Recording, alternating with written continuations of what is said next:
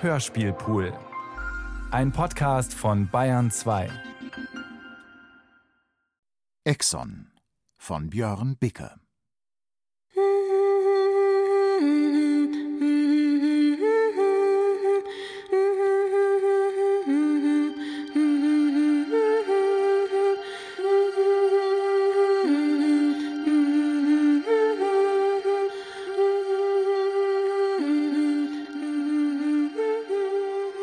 Als ich aufgewacht bin, habe ich nur ein Auge öffnen können. Das andere war verklebt. Das kommt oft vor. Der Gestank der Matratze lag in meiner Nase, reingekrochen. Bruno stand auf dem Stuhl vor der Spüle. Beide Pfoten auf dem zerkratzten Stein. Er hat den Wasserhahn abgeleckt. Die anderen haben noch geschlafen: Vater, Mutter, Toni, Elvira. Ich habe den Stein genommen, der neben der Matratze lag, leise, damit die anderen nicht aufwachen. Der Stein liegt immer da, falls jemand kommt in der Nacht. Messer darf ich nicht, sagt Vater.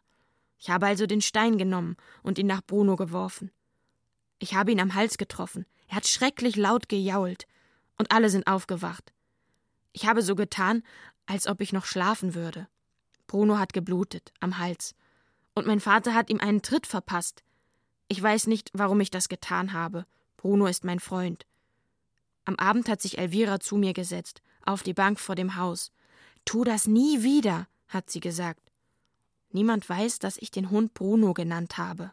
Verschlusssache. Nur für den Dienstgebrauch. Die Auslandsvertretungen sind angewiesen, sämtliche vor Ort zur Verfügung stehenden Erkenntnisse auszuwerten. Dies gilt insbesondere für Erkenntnisse lokaler Menschenrechtsgruppen und vor Ort vertretener Nichtregierungsorganisationen. Lageberichte sollen den Innenbehörden der Länder bei ihrer Entscheidung über die Abschiebung ausreisepflichtiger Ausländer dienen. In ihnen stellt das Auswärtige Amt Asyl und abschiebungsrelevante Tatsachen und Ereignisse dar. Rechtliche Wertungen und Schlussfolgerungen aus der tatsächlichen Lage haben die zuständigen Behörden und Gerichte selbst vorzunehmen. Er war ein ganz normaler Junge, sagt sie immer. Wenn Mutter von mir erzählt, höre ich zu und schaue sie an. Alle sagen, dass ich sprechen soll. Manchmal tut meine Zunge weh, seit wir hier sind. Neulich war ich auf einer Party und da haben mich die Leute gefragt, was ich mache. Und da habe ich ihnen erzählt, dass ich gerade meine Facharztprüfung als Orthopäde hinter mich gebracht habe und noch nicht so genau weiß, wie es jetzt weitergeht. Ich muss erst mal durchschnaufen, habe ich gesagt. Dieser Klinikhorror kriegt mich jedenfalls nicht wieder. Und als ich so erzählt habe, dass ich ein bisschen nebenbei für die Ausländerbehörde, also dass ich Leute bei ihrer Heimreise, ja, ja, ich habe bewusst gesagt Heimreise. Bei dem Wort Abschiebung gehen immer gleich die Läden runter. Also, dass ich da schaue, ob die fit sind zum Fliegen dass ich die begleite, wenn es sein muss, damit auf der Reise nichts passiert. Als ich das erzählt habe, da haben die Leute ganz seltsam geguckt. Die wussten gar nicht, dass es sowas gibt. Ich schaue meinen Vater an. Er will wissen, wo Toni ist. Ich versuche meine Augen nicht zu bewegen, sonst denkt er noch, ich gebe ihm einen Tipp. Ich habe Toni seit zwei Tagen nicht mehr gesehen. Der Vater ist wütend. Ich gehe zu Vater und grabe meinen Kopf in seinen Schoß. Ich umklammer seine Beine mit beiden Armen. Ich trampel mit den Füßen auf den Boden. Ich fange an zu schreien, ganz hoch. Ich schreie ganz hoch. Ich weiß, jetzt kommt Mutter. Vater hat nicht gesehen, was sie mit mir gemacht haben. Er war in der Stadt, als die Männer gekommen sind. Meine Mutter ist gekommen. Sie ist schön, wenn sie Angst hat. Sie sagt kein Wort, sie reißt mich von Vater weg und umarmt mich. Seit wir hier sind, ist ihre Haut so komisch, wie ein Schwamm. Wir haben nicht viel zu essen, aber sie wird immer dicker. Das fühlt sich schön an. Ich bin froh, dass mein Vater nicht da war, sonst wäre er tot, wie der Nachbar. Sie haben sein Haus angezündet. Danach sind wir geflohen, erst in die Stadt und dann in diesen Bus. Zwei Tage haben wir gebraucht, bis wir in Deutschland waren.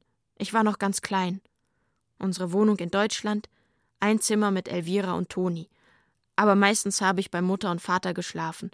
Vater war immer im Bett. Jetzt haben wir nur ein Zimmer. Alle schlafen da. Es ist nicht so einfach mit dem Jungen. Ich will ihm keinen Druck machen. Der Junge ist 16. Er ist bald erwachsen. Dann ändert sich sowieso alles. Du hast den falschen Job, hat er gesagt. Weil ich ihm meinen Flugplan gezeigt habe. Dieser Flug nach Pristina. Da hat er angefangen rumzuschreien. Weil in seiner Klasse auch so ein Mädchen ist. Aus dem Kosovo. Er ist völlig durchgedreht. Er hat mich beschimpft. In Deutschland gab es einen Jungen. Von diesem Jungen wussten nur ich und Elvira. Einmal haben sie sich getroffen bei den Hecken hinter dem Sportplatz. Und ich durfte mitkommen. Elvira, hat Mutter gesagt. Lass Exxon nicht aus den Augen. Und dann ist Mutter weg, in die Stadt, mit Vater, zu einem Anwalt, weil sie Angst hatten. Elvira hatte auch Angst. Vor Toni und vor Vater. Wegen dem Jungen. Halt bloß die Klappe, hat Elvira zu mir gesagt, und dann hat sie gelacht. Und ich habe auch gelacht. Und Elvira hat mich geboxt. Der Junge hieß Bruno. Er hat Elvira angefasst, überall. Das habe ich genau gesehen. Verschlusssache.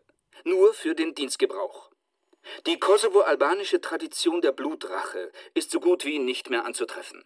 Allerdings sind insbesondere außerhalb der größeren Städte nicht selten Racheaktionen aus allen erdenklichen Gründen festzustellen. Dies wird landläufig als Blutrache bezeichnet und ohne Beachtung der einschränkenden Regeln des Kanun, der Eröffnung, Ablauf und Beendigung regelt, vergleichbar beharrlich betrieben, zum Teil mit blutigen bzw. tödlichen Folgen. Hier wird oft mit niedriger Hemmschwelle zur Schusswaffe gegriffen. Elvira sitzt da und heult. Sie hält ihr deutsches Telefon in der Hand. Sie wirft es in die Ecke. Dahin, wo das Ofenrohr aus der Wand kommt. Wir sitzen in dem Zimmer ohne Ofen, ohne Teppich. Die Fenster haben kein Glas, nur Plastikfolie. Elvira nimmt einen Schluck Cola. Ich weiß, wo sie die her hat. Das Telefon geht nicht mehr. Leer. Sie sagt, er hat geschrieben, dass er kommt. In der Stadt gibt es ein Internetcafé, aber das kostet Geld. Ich lehne mich an Elvira dran. Und dann strecke ich meine Hand aus nach ihrer Cola. Sie lässt es zu. Ich nehme die Cola und trinke einen riesigen Schluck, bis mir das Zeug aus dem Mund läuft und auf den Betonboden tropft. Elvira ist sauer. Exxon, du Vollidiot! Was trinkst du meine Cola? Das ist der letzte Rest. Ich hab dir verboten, meine Cola zu trinken. Du Trottel! Das ist alles, was ich noch habe. Ich sitze auf dem Boden, in der Cola-Lache und male mit den Fingern und der Cola etwas in den Staub. Ich male ein Haus. Und ich male einen Mann und ich male Exxon. Und Feuer. Ich kratze mit den Fingernägeln über den Steinboden, bis es weh tut. Immer heftiger. Ich kratze über mein Bild und das, was übrig bleibt, ist Dreck. Cola, Staub, Geschmiere. Meine Augen brennen. Ich reibe die Cola und den Dreck und das Feuer und das Haus und alles in meine Augen rein und jetzt kann ich nichts mehr sehen. Ich wälze mich auf dem Boden. Ich kneife meine Augen zu. Ich mache mir in die Hose. Mein Kopf schlägt auf den Beton. Er blutet. Vater kommt und flucht. Er hat schon wieder einen Anfall. Elvira, was hast du gemacht? Sie halten mich fest, drücken mich auf den Boden. Vater mit seinen Knien auf meinen Oberarmen. Das tut weh. Aber nicht schlimm. Elvira sitzt auf meinen Beinen. Ich spüre ihren warmen Hintern. Ich zucke, immer wieder. Und dann kommt die Nacht. Mein Kopf liegt jetzt auf Elviras Beinen. Sie wischt mir die Spucke aus dem Mundwinkel. Und Vater holt ein nasses Tuch, um mir das Blut von der Stirn zu waschen. Elvira ist traurig. Sie hält Vater am Arm. Ich halte das hier nicht mehr aus, sagt sie. Ich will in die Schule gehen. Ich will meine Freunde sehen. Ich will mit dem Bus fahren. Ich will vor dem Bahnhof rumhängen. Ich vermisse sogar die Mathearbeit morgen. Warum sind wir hier? Ich kann nicht mal diese scheiß Sprache von diesen scheiß Leuten hier. Ich will sie nicht lernen. Niemals. Ich will nach Hause. Ja, man kann das Kosovo sagen. Ich habe mich erkundigt. Man kann aber auch sagen, der Kosovo. zurückbleiben. Oder einfach Kosovo. Da scheiden sich die Geister. Ich habe den Vater sogar einmal gefragt, aber der wusste das selbst nicht. Es ist wichtig, die Sachen richtig auszusprechen. Ich finde, das ist auch eine Frage des Respekts. Wenn wir von den Leuten verlangen, dass sie unsere Sprache sprechen, dann sollte ich auch wissen, wie man ihr Land korrekt ausspricht. Ich sage ja auch nicht der Schweiz, sondern die Schweiz. Wenn wir da korrekt sind, dann können wir auch von den Leuten mehr verlangen. In dem Fall ist es aber egal, da geht alles. Der, das oder eben gar nichts. Ist das nicht normal, dass Jungs in dem Alter auch mal schlechter werden in der Schule? Da wird er nicht der Einzige sein. Ist das nicht normal, dass Jungs in dem Alter auch mal schlechter werden in der Schule? Da wird er nicht der Einzige sein. Aber ich kann mein Leben nicht komplett aufgeben, weil ich einen Sohn habe, der sensibel ist. Ich will mal ganz ehrlich sein. Mein Sohn kann meine neue Frau nicht leiden. Das ist der Punkt. Er ist wahnsinnig eifersüchtig. Und meine Ex-Frau tut das ihre. In ihren Augen bin ich ein egoistisches Arschloch. Bruno lehnt sich auf gegen diese ganze Erwachsenenscheiße. Kann man ihm nicht übel nehmen, oder? Ich habe nicht viel Zeit, das stimmt. Aber das ist nun mal mein Beruf. Wenn Sie von Schicht zu Schicht schlittern und ständig woanders sind, wie soll das denn gehen? Bruno hat mir von diesem Mädchen erzählt. Er ist verliebt. Bruno hasst mich, weil ich ihm das erzählt habe mit dem Flug. Dass ich auch so eine Maschine geflogen habe. Nach Pristina. Vor einem halben Jahr. Mein Gott, das ist mein Job. Wir leben doch nicht in einer Diktatur. Das ist doch alles rechtens. Ich kann doch nicht ahnen, dass mein Sohn sich in ein Mädchen aus dem Kosovo verliebt. Das ist doch alles rechtens. Ich kann doch nicht ahnen, dass mein Sohn sich in ein Mädchen aus dem Kosovo verliebt. Mittwochs war sie noch in der Schule. Donnerstags war sie weg. Kosovo. Die ganze Klasse war total von der Rolle. Ein paar Tage lang. Dann hat es sich langsam wieder normalisiert. Wir haben Elvira E-Mails geschrieben, Fotos geschickt. Ich versuche, die Sache irgendwie abzufedern. Nur Bruno. Er hat sich davon nicht erholt. Und jetzt stellen Sie sich das mal vor. Ihre erste Liebe ist plötzlich verschwunden. In ein fremdes Land. Einfach so. Das ist ein Schock. Sie hat den Kosovo das letzte Mal gesehen, da war sie fünf. Das ist das Problem. Dass es so eng ist, wusste ich nicht. Was sagen Sie einer Schulklasse, wenn plötzlich eine weg ist? Das sind die Regeln? Das ist euer Land? Elvira schimpft. Exxon, das ist das einzige saubere T-Shirt, das ich noch hatte. Du hast es versaut mit deinem Scheißanfall. Die Mutter sagt, dass ich ein gesundes Kind war. Elvira fragt die Mutter nach Geld. Elvira zieht ihr T-Shirt aus und gibt es Mutter. Mutter sitzt da im Schneidersitz und zwischen den Beinen hat sie eine weiße Waschschüssel. Elvira trägt einen rosa BH. Mutter wäscht das T-Shirt. Ich laufe zur Tür und halte mir die Augen zu. Ich weiß, dass sie dann lachen. Wozu brauchst du Geld? fragt die Mutter. Ich muss mit meinen Freunden reden, sonst vergessen sie mich. Dann sind sie keine Freunde. So ein Blödsinn, antwortet Elvira. Aber vielleicht ist es besser, sie vergessen mich. Wenn ich am Computer sitze und sie sehe da auf dem Bildschirm und ihre Stimmen höre, dann vergesse ich manchmal, dass ich da nicht mehr hin darf. Danach tut es umso mehr weh. Sie fragen mich, wie es hier ist, das Wetter, die Jungs, die Schule, alles. Und weißt du, was ich sage? Ich sage, alles super hier. Dabei will ich das gar nicht sagen. Nur Bruno weiß Bescheid. Als wir in der Schule Europa durchgenommen haben, habe ich gefragt, und wo ist Kosovo? Das gab es da noch gar nicht auf der Karte. Und jetzt hängen wir hier. Ein Mann hat Elvira angesprochen, vor dem kleinen Laden, wo es Internet gibt. Ich war dabei. Er hat ihr die Cola gegeben. Er hat gesagt, dass er Internet hat, zu Hause. Mutter sagt zu Elvira, Du bist schön, pass bloß auf. Später gehen wir wieder hin zu dem Mann. Man kann davon nicht leben, nicht auf Dauer. Ich habe das Glück, dass ich in einer Kanzlei arbeite, die breit aufgestellt ist. Nur Ausländersachen, das geht auf Dauer nicht. Trotzdem braucht man eine gewisse Spezialisierung, sonst blickt man gar nicht durch. Ich will mich nicht selbst loben, aber ich würde sagen, ich bin sehr weit gekommen. Die ganzen Tricks, wie man Abschiebungen rauszögern kann, Hindernisse konstruieren, die Leute schützen, Verfahrensfehler, Aufschub. Das muss schnell gehen. Die Zusammenarbeit mit der Behörde ist, ich will das mal vorsichtig ausdrücken, distanziert und schleppend. Die Betroffenen denken, ich kann zaubern. Das sind Paragraphen, nicht mehr und nicht weniger. An den Paragraphen hängen Menschen, um das mal als Bild zu beschreiben. Gestern war Toni da. Er hat sich mit Vater gestritten. Vater hat gesagt, dass es gefährlich ist, sich mit den Albanern einzulassen. Vater hat ihn wirklich gefragt, warum er überhaupt mitgekommen ist. Er hätte auch in Deutschland bleiben können. Nie ist er da, immer ist er weg. Vater hat gesagt, dass er Geld braucht für meine Behandlung. Alle brauchen Geld, hat Toni gesagt. Alle. Toni hat gesagt, dass er jetzt arbeitet in der Stadt. Das glaube ich nicht, hat Vater gesagt. Und dann ist Elvira gekommen. Mit ihrem T-Shirt und ihrer Jeans. Da waren beide still. Ich sag mal ganz klar, an den Gesetzen ändern wir nichts. Ich sag mal ganz klar, an den Gesetzen ändern wir nichts. Aber wir können darauf achten, dass die Leute gut behandelt werden. Immerhin. Irgendwelche Träume von Veränderung habe ich mir abgeschminkt.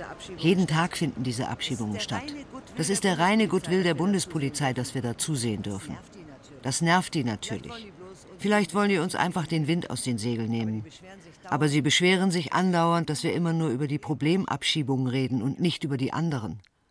Ich war Lehrerin 30 Jahre und dann Vorruhestand. Der Mann hat gesagt, dein Bruder kann mitkommen. Kein Problem. Bei mir zu Hause ist genug Platz. Sie haben Deutsch gesprochen. Ich weiß, wie das ist, hat der Mann gesagt. Ich war in Deutschland. Mich haben sie auch zurückgeschickt. Du bist ein Roma-Mädchen, hat er noch gesagt. Und Elvira? Kann sein. Bisher habe ich nur zweimal gemerkt, dass ich angeblich ein Roma-Mädchen bin. Das erste Mal, als sie unser Haus in Mitrovica abgebrannt haben, und das zweite Mal, als sie uns nachts aus der Wohnung geholt haben, sonst noch nicht. Also, wenn ich es mir aussuchen kann, dann lieber nicht. Der Mann hat gelacht und er hat gesagt, Rom heißt Mensch. Er hat in die Hände geklatscht und seine Sonnenbrille abgenommen. Also, kommst du mit? Keine Angst, du kannst einfach meinen Computer benutzen. Und dann geht ihr wieder. Ich stelle mich auf ein Bein und drehe mich. Ich lache. Der Mann ist nett. Wir sind ein paar Straßen weitergelaufen. Der Mann hat eine große Wohnung mit einem Sofa und einem Home Trainer und einem Computer. Ich habe mich auf den Home Trainer gesetzt und bin losgefahren. Das hat mir Spaß gemacht. Das kenne ich aus Deutschland, aus der Turnhalle. Dein Bruder ist ganz schön behindert, hat er gesagt.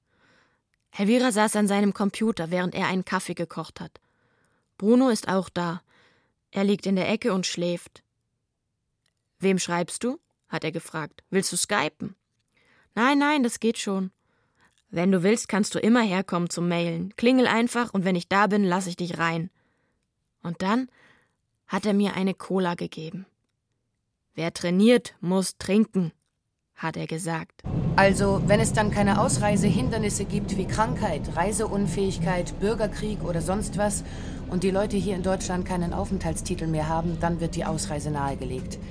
Die sind ja im Prinzip ohne rechtliche Grundlage hier.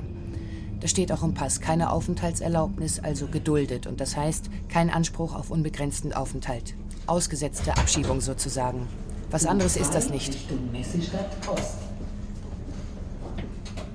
Ich stelle mir das nicht besonders schön vor.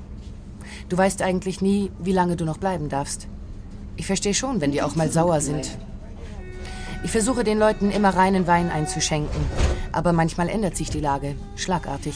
Das war auch in diesem Fall so. Da ist man eigentlich machtlos. Ich sag dann immer, ich mache die Gesetze nicht, ich wende sie nur an. Hört sich nach einer Ausrede an. Ich weiß. Mutter sagt, dass ich zum Arzt muss. Wir haben keine Medikamente mehr, aber auch kein Geld. Als wir das letzte Mal beim Arzt waren, hat er mich gefragt, wie ich heiße. Er hat mir Stifte gegeben. Er hat in einer Sprache gesprochen, die ich nicht verstehe, Albanisch. Mutter hat übersetzt.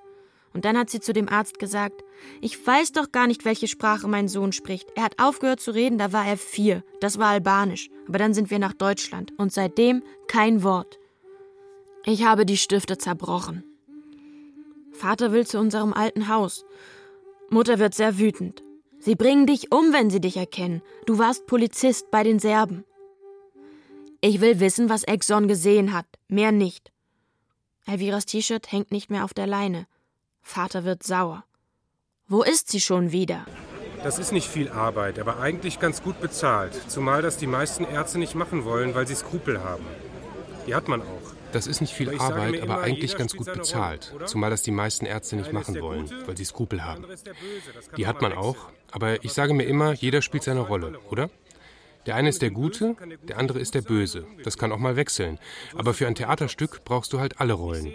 Ohne den Bösen kann der Gute nicht gut sein und umgekehrt. Und so ist das auch mit den Jobs. Ich sehe das eher aus der Vogelperspektive. Das andere sind die Zeiten. Du musst halt manchmal mitten in der Nacht raus, recht kurzfristig. Du kennst die Leute nicht, siehst sie zum ersten Mal.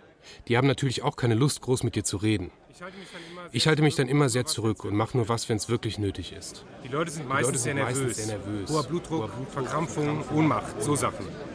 Aber Medikamente kannst du denen natürlich nur geben, wenn sie zustimmen. Ich kann mich noch gut an die Nacht erinnern. Am Abend hatte ich einen Riesenzoff mit meinem Freund. Wir sind auf dem Nachhauseweg. Elvira sagt, dass sie Bruno liebt.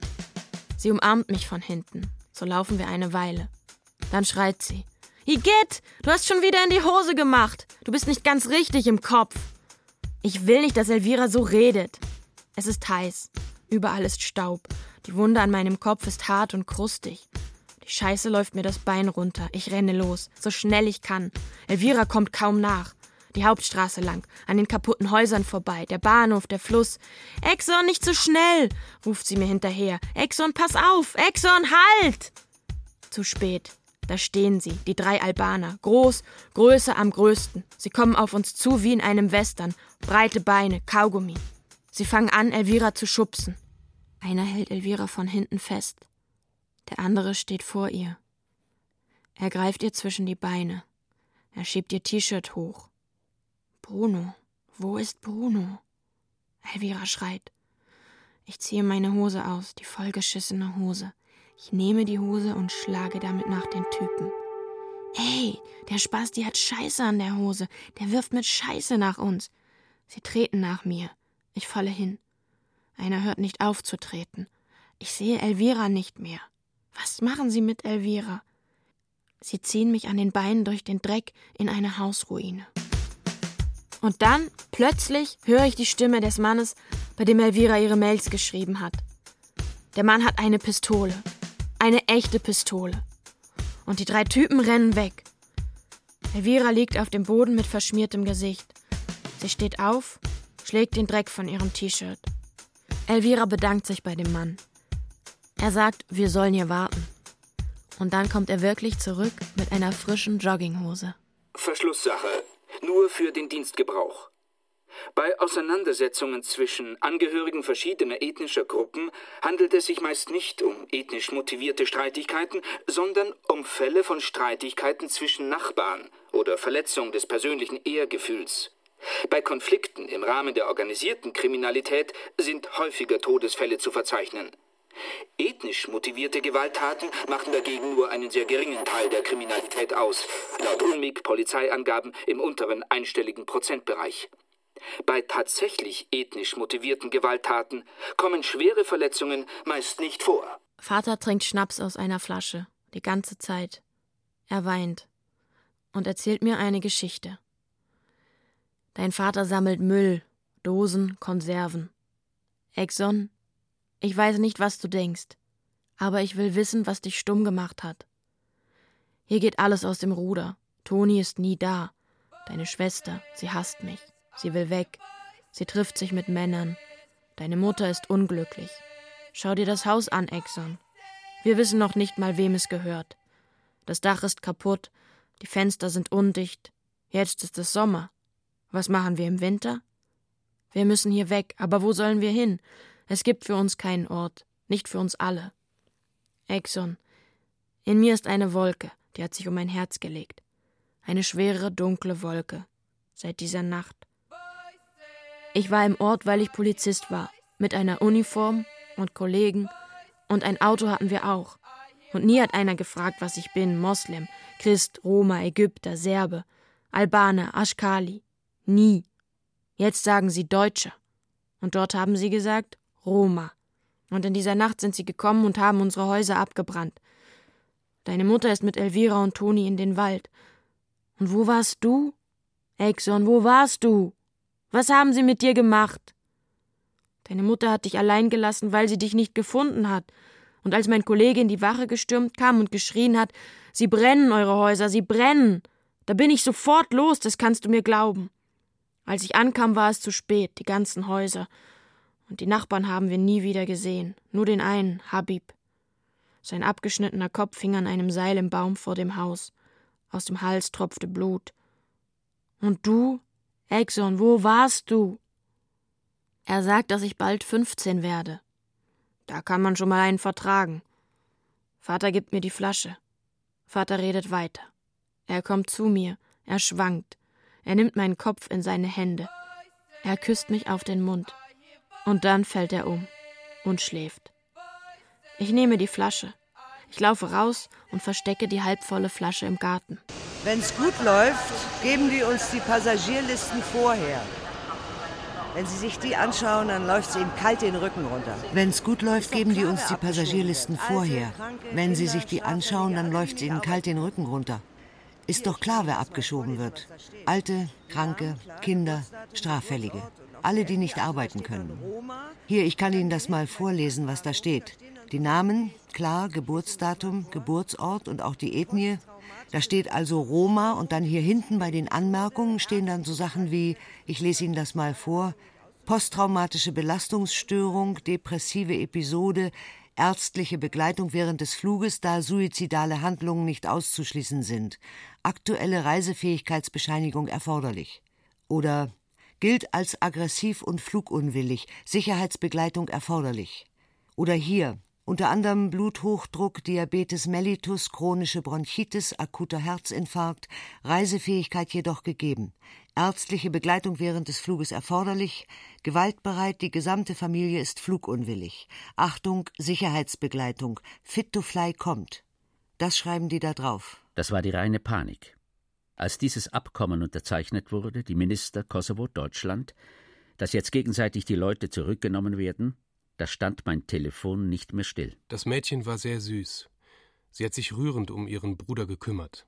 Wegen ihm sollte ich mit. Posttraumatische Störung, Epilepsie, so stand das in den Papieren. Davon verstehe ich als Orthopäde natürlich nicht so viel, aber da kann man sich schnell schlau machen. An diesem Tag habe ich schon gesehen, oh, da kommt eine Familie. Bei denen wird es sicher nicht leicht. Und der Flug nach Pristina, der ist auch nicht so lang. Die Zeit kriegt man schon rum. Den Leuten das mitzuteilen, das macht keinen Spaß. Aber auf solche Situationen werden wir vorbereitet. Workshops. Die Leute von den Unterstützergruppen rufen an, die Betroffenen. Am besten immer alles sofort und perfekt. Wir sagen auf der Ausländerbehörde Kunden zu den Leuten. Wir werden dazu angehalten, kundenorientiert zu arbeiten. Woanders sagen sie Klienten. Kunde hört sich nach Verkaufen an. Auf den Listen sind dann auch die Vermerke. Bei dieser Familie stand ärztliche Begleitung während des Fluges drauf. Arzt und Polizei. Das machen die, wenn Widerstand zu erwarten ist. Aber wie gesagt, die Schwester, die war sehr kooperativ. Die hat ihm gleich das Beruhigungsmittel gegeben. Und damit war meine Arbeit eigentlich schon fast getan. Diese Familie habe ich erst ganz spät auf dem Schreibtisch gehabt. Das sah lange Zeit gut aus bei denen. Kettenduldung. Diese vielen Menschen mit ihren Geschichten. Das ist spannender, als sich mit dem Austausch defekter Schulheizungen zu beschäftigen. Der ist dann halt auf die letzte Minute reingeschneit. So ein junger Typ. Ich kannte den schon von anderen Abschiebungen. Ich glaube, der lebt davon. Die rufen immer dieselben Ärzte an. Ich sitze dann hinten im Flugzeug und falls was passiert, dann macht man halt was. Aber eigentlich hat man nur so eine Alibi-Funktion. Plötzlich war es vorbei. Wegen dieses Rücknahmeabkommens zwischen Deutschland und dem Staat Kosovo. Ich habe es versucht über den Jungen und das Trauma. Man könnte sagen, der letzte Trumpf. Vielleicht hat das aber auch mit meiner Herkunft zu tun. Ich bin auch emigriert, also von Ost nach West. Ich komme eigentlich aus Gera, aus einem sehr christlichen Elternhaus. Und zur Ausbildung bin ich halt hierher, in den Westen. Meine Eltern waren am Anfang etwas skeptisch. Durch die Kirche hatte ich ziemlich schnell Anschluss. Ich habe mich nicht lange fremd gefühlt. Meine Lieblingsgeschichte in der Bibel? Den Vater haben sie komplett ausgezogen und ihm in sämtliche Körperöffnungen geschaut, weil der eben mit Selbstmord gedroht hat. Der Arzt steht daneben und passt auf. Sie gucken überall rein, wegen Rasierklingen oder sonst was. Das können die sich nicht erlauben, dass da was passiert während so einer Abschiebung. Da muss ich gar nicht groß nachdenken. Das ist das Gleichnis vom Zöllner und vom Pharisäer. Der Pharisäer lobt sich selbst vor Gott, wie toll er ist, wie super er die Gebote einhält. Und der Zöllner bekennt seine Schuld und traut sich gar nicht richtig zu beten. Und da sagt Jesus, seht ihr, und den Zöllner, den findet Gott gut. Der macht zwar Fehler, aber der zeigt Reue. Der Pharisäer hingegen, der ist einfach nur eingebildet und denkt, er steht immer auf der richtigen Seite. An die Geschichte denke ich oft. Was ich überhaupt nicht mag, sind diese Leibesvisitationen. Da denkt man schon drüber nach, dass das Roma sind und dass sie da eigentlich kaum Chancen haben. Und mit unserer Geschichte, also ich meine die Nazi-Zeit, ist das alles auch nicht so easy, würde ich mal sagen. Ich habe mir sagen lassen, jüdische Leute werden aus Deutschland generell nicht abgeschoben wegen dem Holocaust. Warum das bei den Roma nicht auch so ist, keine Ahnung. Jedenfalls habe ich meinem Freund an diesem besagten Abend erzählt, dass ich überlege, mal eine Zeit lang ins Ausland zu gehen. Der Vater hat wohl gesagt, dass er sich umbringt, wenn sie zurück müssen. Und dann noch der kranke Sohn. Krank oder behindert, das ist nicht ganz klar gewesen. Jedenfalls, der Arzt ist viel zu spät gekommen. Das hat ihn nicht sonderlich interessiert.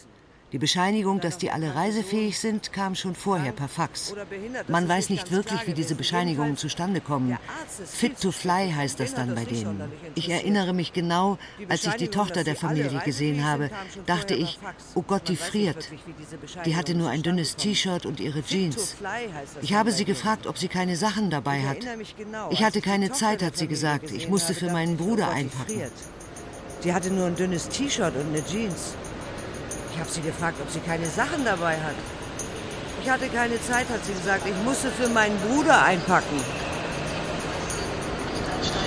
Ich fahre Fahrrad und trinke Cola. Elvira sitzt am Computer und schreibt. Ab und zu presst sie die Luft durch die Lippen. Wir sind alleine. Ich bin kurz weg, hat der Mann gesagt. Ich fahre immer schneller.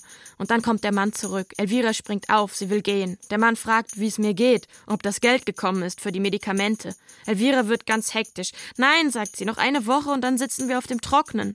Weiß nicht, was da mit Exxon ist. Der Mann sagt, ihr braucht Geld. Ich fahre noch schneller. Der Mann sagt, es gibt ein Hotel, wo die Deutschen absteigen. Geschäftsleute. Da suchen sie immer welche. Du sprichst Deutsch, das ist gut. Ich schwitze. Elvira fragt, was man da machen muss. Es kommt drauf an, sagt er. Worauf? Auf dich, wie du dich anstellst. Aber du würdest denen gut gefallen. Wenn du willst, bringe ich dich mal hin. Ich bin völlig außer Atem. Ich fahre jetzt so schnell, dass ich nichts mehr hören kann. Elvira sieht froh aus.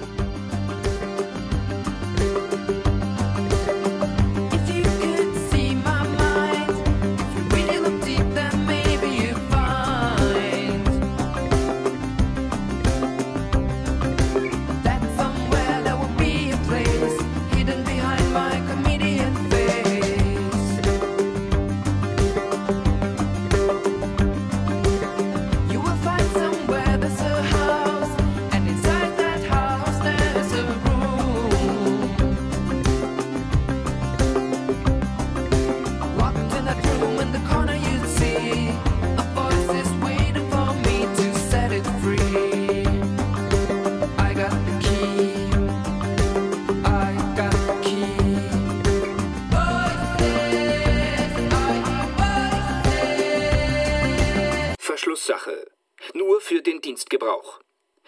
In Einzelfällen wurden, nach Erkenntnissen der Botschaft Pristina, Medikamente, die kostenfrei oder lediglich gegen Erhebung des Zuzahlungsbetrages zur Verfügung zu stellen sind, von medizinischem Personal nur gegen Bezahlung an Patienten abgegeben. Dies geschah mit dem Hinweis darauf, dass das jeweilige Medikament nicht in der Krankenhausapotheke vorrätig sei für die Verfügbarkeit medizinischer Geräte für Patienten und die Festlegung von Operationsterminen sind ähnliche Fälle bekannt geworden. Das heißt, gegen Zahlung einer bestimmten Geldsumme an das medizinische Personal werden Patienten vorrangig medizinisch behandelt. Mutter und Elvira sind daheim. Sie streiten. Ich laufe weg. Später suchen sie mich überall, in der ganzen Siedlung. Sie rufen meinen Namen, sie fragen die Leute. Keiner weiß was. Ich bin auf den Müllberg gegangen, um Dosen zu sammeln solange Vater weg ist. Ich habe ein Messer gefunden und einen ganzen Sack voll Metall. Irgendwann finden sie mich. Mutter schreit mich an. Ich habe das Messer versteckt, da wo auch der Schnaps steht. Elvira geht abends ohne mich in die Stadt. Sie hat zwei neue T-Shirts. Ich bin Elvira hinterhergelaufen. Sie hat nichts gemerkt. Unterwegs hat sie sich umgezogen. Ich habe gesehen, wie sie in das Hotel geht. Es hat vier Stunden gedauert, bis sie wieder Mutter und ich sind ist. bei den Nachbarn. Die haben ein Telefon. Mutter spricht mit Vater, alle hören zu. Mutter gibt mir das Telefon. Vaters Stimme. Er sagt, ich soll auf Mutter aufpassen und auf Elvira. Und dann ist die Verbindung Elvira weg. ist wieder alleine weg, ohne mich. Ich laufe ihr hinterher und warte draußen. Sie hat mich gesehen. Elvira ist hässlich, sie hat sich geschminkt. Am Abend gehe ich zu meinem Versteck. Der Schnaps, das Messer, der Schnaps macht mutig. Die Polizisten haben ihr eine Decke gegeben, die hat sie dann mit in den Flieger genommen. Er stellt alles in Frage. Meinen Job, mein Geld, die Politik, einfach alles. Grenzen auf, toll. Und dann? Wäre es nicht die Aufgabe der Schule, dem Jungen zu erklären, was es mit solchen Entscheidungen auf sich hat, anstatt ihn gegen alle Welt aufzuhetzen? Natürlich hat er recht. Das ist ja das Schlimme. Wenn wir uns das wirklich eingestehen, dann können wir einpacken. Dann müssen wir sofort aufhören mit unseren blöden Jobs und unseren öligen Ausreden. Dann müssen wir auf die Straße gehen. Dann müssten wir was ändern in diesem Land. Und was sage ich meinem Sohn? Junge, solche Sachen passieren jeden Tag. Wenn das Gesetz sagt, so ist es, dann ist es halt so. Wir leben doch in einem Rechtsstaat. Darauf muss ich mich verlassen können.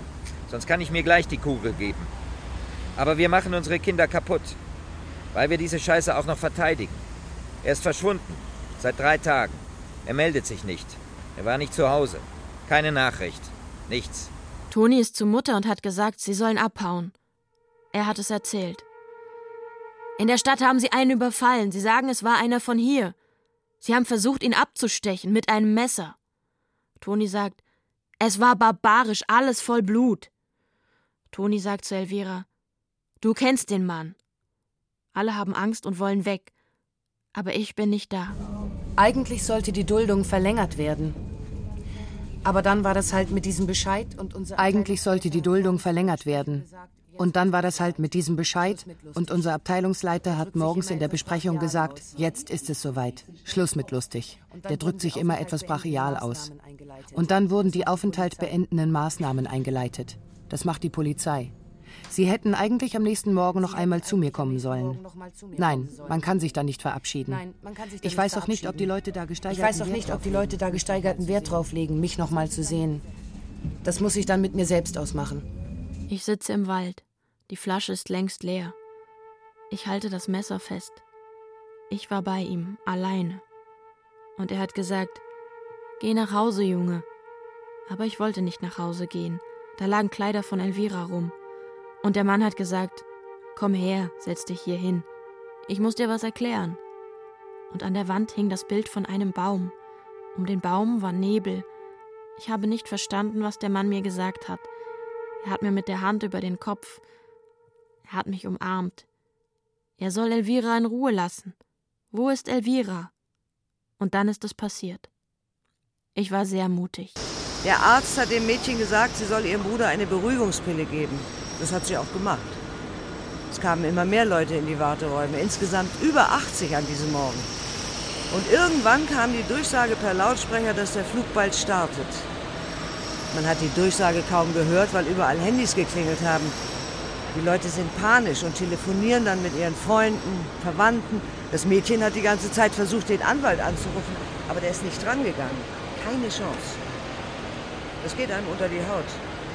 Ich habe dem Mädchen dann noch 20 Euro gegeben aus unserem Etat. Das Ganze ist jedes Mal wie ein Albtraum. Die Polizei war da und hat mich mitgenommen. Sie sagen, der Mann überlebt. Ich saß im Wald, als sie kam, mit Blut an den Händen. Wie das aussah. Du kommst jetzt weg, haben sie gesagt. Dass die vielleicht nicht richtig arbeiten konnten, weil völlig deprimiert, oder sie sich um den Sohn kümmern mussten oder sonst was, das interessiert niemanden. Ich sage immer, Paragraphen haben viele Löcher. Ich kenne die Sachbearbeiterin. Besser gesagt, meine Frau kennt sie aus der Kirche. Eigentlich ist die ganz nett. Aber dann kam dieser Bescheid aus dem Kosovo, dass sie sie nehmen. Am nächsten Tag waren etwa 50 Anrufe auf meinem Handy. Die Familie, die Unterstützer, alle möglichen Leute. Meine Frau hatte Geburtstag, da fahren wir weg. Jedes Jahr, ein paar Tage ans Meer. Als ich dann gehört habe, wie es denen ergangen ist, da wird einem schon anders. Aber so ist das. Manchmal kann man das Schlimmste verhindern, manchmal nicht. Ich habe geschrien. Ganz laut, ganz hoch. Und irgendwann kamen die Polizisten in die Zelle.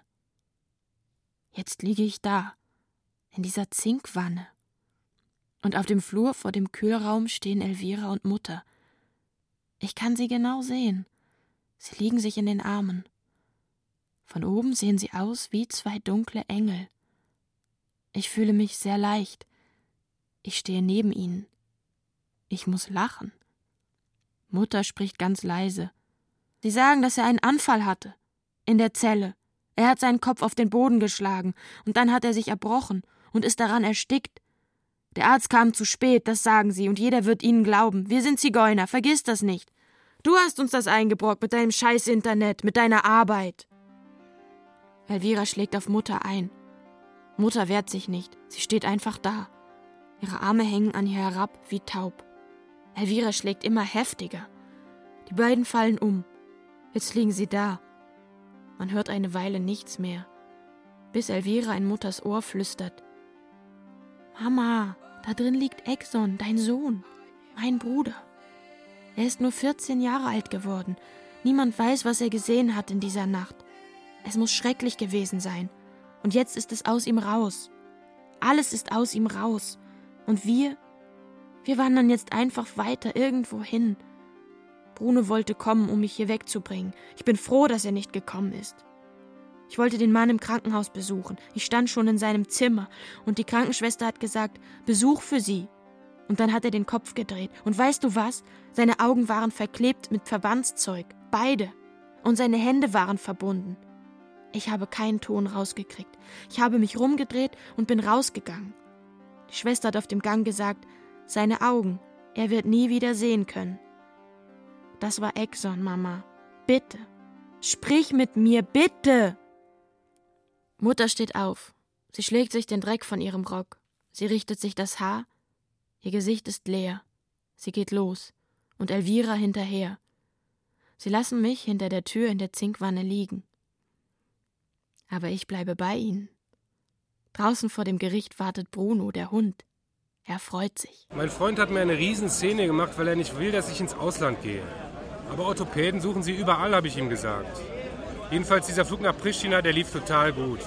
Die Leute sind heil angekommen. Und auf dem Rückflug habe ich mich ganz gut mit einem von den Polizisten unterhalten. Der meinte auch, das ist schon hart, wenn man das so miterlebt.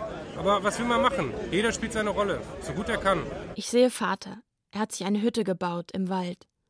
Ganz in der Nähe von unserem alten Haus. Er hat ein Fernglas und beobachtet die Leute, die dort wohnen. Er kennt sie nicht, lauter Fremde. Vaters Telefon klingelt. Toni. Sie reden über Onkel Arslan und über mich. Vater sagt fast kein Wort. Er sitzt da und raucht. Über ihm im Baum hängt ein Bündel mit seinen Sachen. Kümmer dich um deine Mutter, sagt er zu Toni, und deine Schwester. Wir können uns kein Begräbnis leisten. Und dann ist das Telefon tot. Die Batterie. Vater vergräbt das Gerät neben dem Baum mit dem Bündel. Vater lässt das Bündel herab, macht das Seil ab legt seine Sachen auf die Erde und klettert auf den Baum.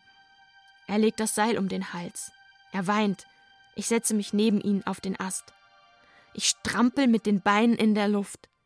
Der Ast wackelt und wippt, und dort, wo er aus dem Baum kommt, reißt die Rinde. Es knarzt, und dann bricht er ab. Vater und ich liegen im Laub.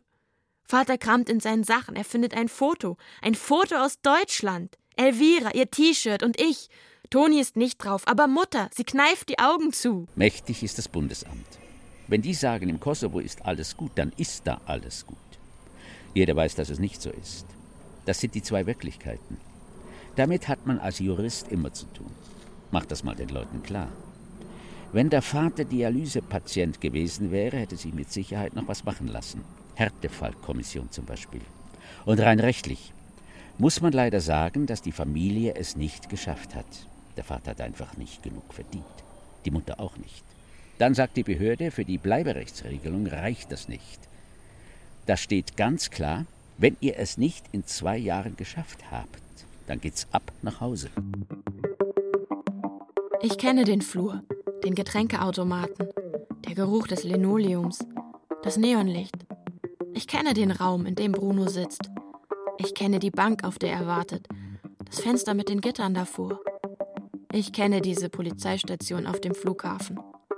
Da fing alles an. Bruno hält seinen Kopf in beiden Händen, die Ellenbogen auf den Knien. Ein Polizist kommt und führt ihn aus dem Warteraum in ein anderes Zimmer. Dort steht sein Vater mit der Lehrerin. Ich stelle mich auf den Schreibtisch des Polizisten. Von dort kann ich aus dem geöffneten Fenster sehen. Ein Turm. Rundherum Glas. Und dann ein Flugzeug, das abhebt. Ganz kurz zischt es durch das blaue Viereck mit Turm. Der Vater will nach Hause mit seinem Sohn. Bruno starrt ihn lange an. Der Polizist hat den Raum verlassen. Bitte kommen Sie noch mal zu uns, bevor Sie gehen, hat er gesagt. Der Polizist ist sehr zurückhaltend und freundlich. Du hast es versucht, sagt der Vater. Der Vater nimmt seinen Sohn in den Arm. Der Vater schaut die Lehrerin an, über Brunos Schulter. Sie lächelt. Als der Vater des Jungen bei mir zu Hause war, saß Bruno im Nebenzimmer. Er hat alles gehört, was wir gesprochen haben. Er war seit drei, Tagen, seit drei bei Tagen, bei mir. Er hat mich darum gebeten, stillzuhalten. Ich habe gedacht, so könnte ich das Schlimmste verhindern. Wenigstens vertraut er mir noch, habe ich gedacht. Das darf man doch nicht verspielen, in dem Alter. Das ist das dümmste Klischee überhaupt. Ich weiß. Kunstlehrerin versteckt ihren Lieblingsschüler drei Tage vor seinem Vater. Das ist wie aus einem schlechten Film. Ich weiß gar nicht, was in mich gefahren ist. Ich dachte, ich muss ehrlich sein in diesem Fall. Richtig ehrlich. Da war dieser Kitzel, etwas Verbotenes zu tun, weil man überzeugt ist, das ist das Richtige. Ich habe ihm gesagt, er soll in den Kosovo. Ich habe ihm gesagt, er soll in den Kosovo. Zu Elvira. Ja. Aber ich habe ihm gesagt, er soll mit seinem Vater reden. Er soll ihn fragen, ob er ihn begleiten will. Ich glaube, der Vater hätte einiges wieder gut machen können. Ich wollte ihm helfen. Er hat drei Tage lang nur gemalt. Bei mir im Atelier. Ein Bild nach dem anderen. Ich habe gedacht, das bringt ihn wieder runter. Toni hat ein Auto besorgt. Mutter und Elvira sitzen hinten. Im Polster sind Löcher. Auf dem Beifahrersitz steht ein Korb mit Brot und Cola. Sie fahren Richtung Norden. Keiner sagt was. Toni macht das Radio an. Albanische Schlager. Toni summt. Mutter starrt aus dem Fenster und Elvira schläft ein. Ich setze mich neben Toni. Sein Telefon klingelt, aber er hört es nicht, weil die Musik zu laut ist. Wir fahren an Pristina vorbei. Man sieht Flugzeuge starten und landen. Elvira wacht auf. Sie schaut aus dem Fenster und redet ganz leise. Wir haben den Hund vergessen, sagt sie. Hoffentlich findet er jemanden, der sich um ihn kümmert. Exon hat ihn geliebt. Es kommen neue Familien. Bruno schafft das schon. Toni nimmt seine Sonnenbrille ab. Seine Augen sind rot. Ich glaube, er weint. Ich auch. Aber das sieht niemand. Verschlusssache. Nur für den Dienstgebrauch. Als Ausfluss der Kosovo-Krise sind trotz vieler Wiederaufbautätigkeiten die Wiederherstellung bzw. Schaffung von Wohnraum für die Rückkehrer der Gruppen der Roma, Aschkali und Ägypter problematisch.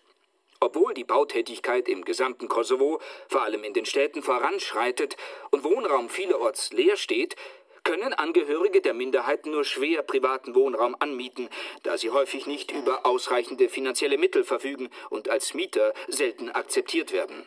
Es gibt keinen sozialen Wohnungsbau. Aber im Kosovo herrscht Niederlassungsfreiheit. Tatsächlich ist sie aber dadurch eingeschränkt, dass Personen, die auf Sozialleistungen angewiesen sind, diese nur in der Gemeinde beantragen und erhalten können, in der sie vor der Ausreise gemeldet waren und auch tatsächlich gewohnt haben. Andere Gemeinden stimmen einer Niederlassung im Gemeindegebiet aufgrund fehlender Finanzierungsmöglichkeiten für zusätzliche Sozialfälle. Bruno sagt nichts. Er zieht seine Jacke an und verlässt mit seinem Vater und seiner Lehrerin die Polizeistation. Sie fahren auch mit dem Auto nach Hause. Bruno starrt aus dem Fenster. Sie halten an einer Tankstelle. Bruno kauft sich eine Cola und ein Feuerzeug. Sein Vater tankt. Die Lehrerin sitzt auf dem Beifahrersitz und telefoniert.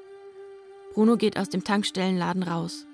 Er stellt sich auf die andere Seite der Zapfsäule, sieht seinen Vater an, nimmt den Zapfhahn mit der linken und hält das Feuerzeug in der rechten. Ich stehe hinter ihm. Sein Vater wird blass. Bruno hebt die Arme und hält den Zapfhahn über seinem Kopf, wie beim Duschen. Und ich sage ganz ruhig, kein Feuer, Bruno, kein Feuer.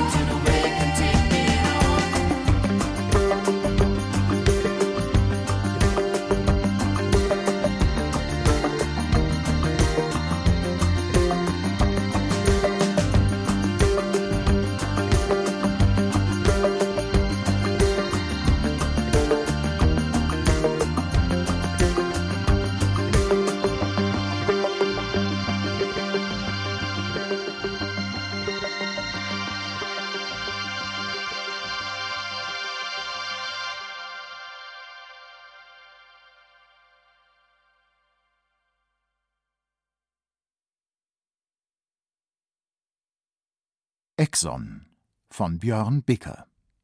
Exxon Julia Jentsch, Pilot Stefan Merki, Sachbearbeiterin Wiebke Puls, Anwalt Walter Hess, Beobachterin Sabine Castius, Anonym Peter Weiß, Lehrerin Caroline Ebner, Arzt Oliver Mallisson. Tonotechnik Markus Huber, Daniela Röder, Regieassistenz Stefanie Ramp, Musik Polyester. Regie Björn Bicker. Produktion Bayerischer Rundfunk 2011. Redaktion Katharina Agathos